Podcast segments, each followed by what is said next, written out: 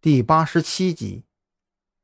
赵军后来给人打电话，确定蓝雨桐的家世，似乎也没有引起张扬太大的注意。我不记得西环路这边有什么井，反倒是这个地方再继续往西有一些菜地，那里倒是可能有蓄水井。不过那个地方距离西环路还差二十多分钟的车程呢。张扬心里琢磨着“井”字的含义，当然，这个井也有可能是下水道，这在那个民巷里倒是应该有不少。只是这大白天的把人藏进下水道里，张扬这样想着，仿佛依稀辨别出三个字中最难认的那一个。也是第一个被蓝雨桐写下的字，那是一个“西”字。第一个字是“西”，代表西环路；这第二个是“井”，代表具体的地点。那么中间那个字又是什么呢？这个字应该能给我们画出一个大致的范围。张扬在喃喃低语，赵军还凑过来看一眼。发现张扬拍下来的竟然只是一个毛绒玩具，有些不明就里。可是现在，张扬明显已经陷入了自己的世界当中，赵军也不方便去打扰他，只好尽自己的努力将车速提升到最大。很快，他们就来到了监控当中黑色轿车消失的地点。这是下高架桥的位置，再继续往下走就是大片的民房了。里面有很多小巷子啊，如果凶手把车停在这里，或者停进了某一户人家当中，找起来是比较麻烦的呀。赵军降低车速，一条巷子接一条巷子的转，期待着自己能发现那辆黑色轿车。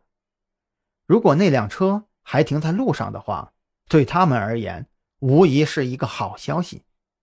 但是如果找不到，那就说明车被停进了民居。那就比较麻烦了。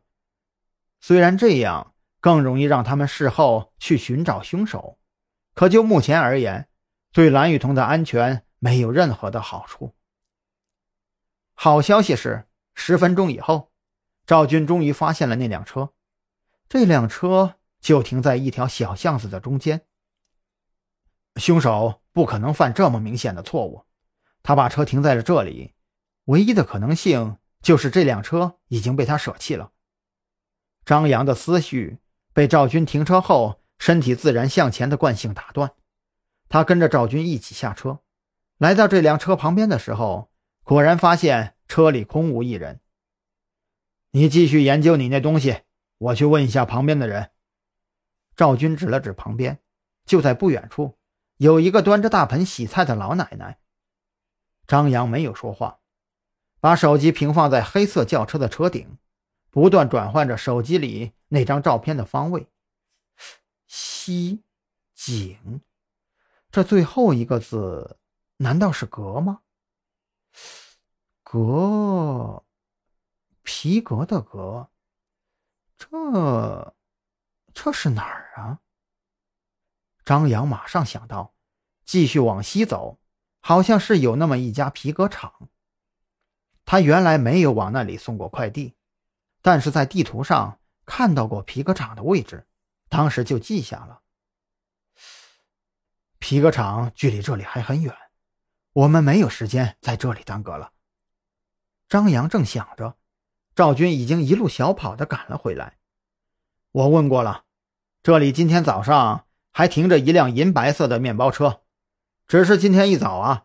那辆银色面包车就变成了这辆黑色小轿车，附近的人也不知道这两辆车究竟属于谁。这么看来，这辆车没有意外的话，就是被舍弃的。张扬已经开始往回跑了，快上车！这附近有个皮革厂，我们去那里。